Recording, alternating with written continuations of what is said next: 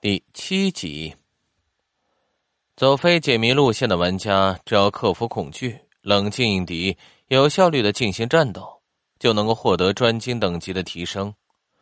随着人物等级的提高，战斗技能和方式的增多，他们在战斗中便也可以获得技巧值了。而我们这种游戏方式更侧重于提升整体的游戏效率，而非单纯的提升战斗效率。通过解谜可以降低通关难度，减少战斗的比重，更多的掌握剧本的情况。但这样玩的人在专精等级上会有所落后，系统自然会有其他方面的补偿。一般来说，应该是更多的技巧值。王探之听到这儿明白了，但训练模式没有技巧值可以拿，所以玩家选择解谜的话。就会在剧本当中直接获得物品作为一种补偿。正确。风不觉试了试第三个房间的门，和他预料的一样，门是锁着的。他随即就用手里的钥匙去开，果然吻合。门开启后，钥匙也就消失了。第三个房间里很干净，靠着墙边的地方放着一张书桌，桌上放着一本笔记本。对了，你的专精等级开了几个？我的格斗和通用都是 F。爵哥，你呢？我只开启了通用。你的格斗专精是在什么情况下开启的？我在教程里被几个像猴子一样的东西袭击了，杀死他们后，系统都提示我有了 F 的格斗专精。不过通用的专精等级是教程结束后才出现的。原来如此。看来得找机会先把六个专精都开启出来再说了。拿到技能时，你菜单里的技能栏也出现了吧？既然符合条件，你就快把刚才那张技能卡装上，说不定一会儿就有用。刚才风不觉自己也是第一次捡到技能卡，观看属性时，系统便提示他技能栏已开启。惊悚乐园中角色的技能栏一共有十二格，只有在剧本开启前可以调整技能，即无论以后角色拥有多少种技能，在进入一个剧本时最多装备十二个，而且已被装备过的技能卡无论有没有使用过，都将与角色绑定，无法再交易了。所以玩家如果获得一张技能卡想要去卖掉，就得放到行囊里面。绝不能装备到技能栏里，一旦装备，卡片的实体就会消失，技能将转化为玩家菜单中的一组数据。另有一个设定，就是技能卡作为物品时只能带出剧本，但不能带入，这是为了防止有人在装备了十二个技能的前提下，包里再带一堆备用的卡进去。不过有几种情况是例外。比如，玩家在剧本中拾取到了一张新的技能卡，也具备学习条件，而他的技能栏已满，这时便可以用新拾取的卡替换掉一项已装备的技能了。但那个被替换掉的技能需要回到登录空间才能重新装备。还有就是有一些特殊的技能卡，本身就是以物品形式存在的，如石碑、盒子之类。这些也可以带着出入剧本。出现是出现了，但这个技能怎么显示在使用两次后消失呢？问出这种问题，显然就是没看游戏说明的表现。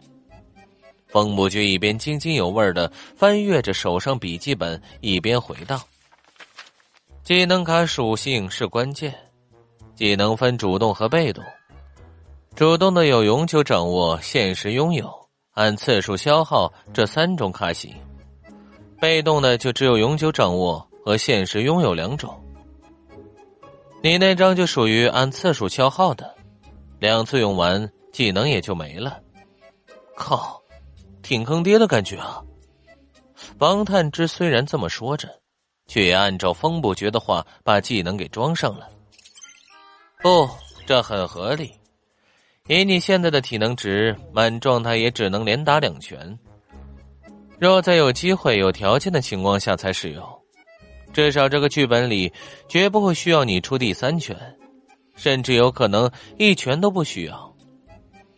再说，如果是永久版或者现实版，学习条件和使用消耗恐怕也不会这么低，很可能需要更高的格斗专精等级和更高的体能消耗，否则技能这玩意儿就太廉价了。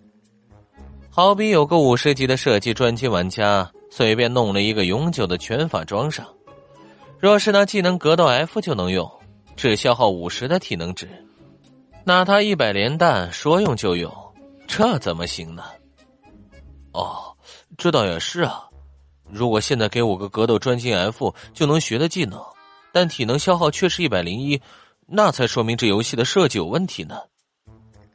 啊，我还得提醒你，专精等级 F 及该系主动技能的使用成功率只有百分之二十，所以说低等级的角色拿到技能能不能发动？还得看脸，靠，这不坑爹的吗？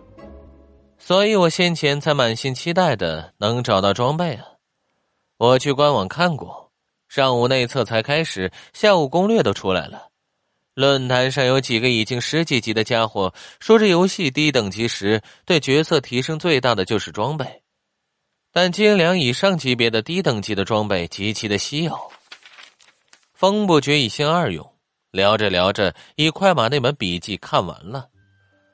估计是因为这游戏很快就能够渡到十级以上，而且低等级时，如果玩家有很好的装备撑场面，不用解谜就能比较有效率的暴力通关。所以游戏几乎不提供那种强力的低等级装备。还有就是十级以后，低等级的精良装备就成了食之无味、弃之可惜的玩意儿。现在交易所又没开，放着只会占性能。呃，失算了，怎怎么了？王探之一阵紧张，拿起水果刀就回头看着房门口的走廊，可除了走廊对面墙上的血手印，没看见什么新的异常。说起来，以后有开箱的之类的事情，应该让你去看，我只要告诉你密码或者方法就行了。切，我还以为你要说什么呢？人品什么的都是浮云，只是概率而已。难道你就一定会开出垃圾吗？我真想去走廊外捡块石头敲死你。好吧，我错了。风不觉把笔记本也放到了行囊里。走吧，边走我边跟你说说这剧本到底是个什么故事。一月十日。如果不是亲眼所见，我绝不会相信这个孩子所做的事。汤勺就这样漂浮了起来，并且被他随意扭曲成别的形状。一月十三日，他说感觉到有人在看着他，很多很多人，秉承自己很害怕。一月十六日，他似乎不再害怕了，时而露出微笑，但变得沉默寡言。一月十七日，所有测试结果正常。我们六人中没有一个能解释这孩子身上发生的事情。一月十九日，他开始画画。尽管他的父母表示过去他从未展现出任何的绘画能力，但他却能够画出十分逼真的素描。一月二十二日，他不断的索要纸张和铅笔，不眠不休的作画。他只画人的脸，而且画像中的人脸从一开始的平常模样，变得越来越怪诞可怖。一月二十五日，墙上出现了用血画的人脸，我们在他病房的地上找到了一只麻雀的尸体，他手上很干净，这令我不安起来。我想起了那个汤勺。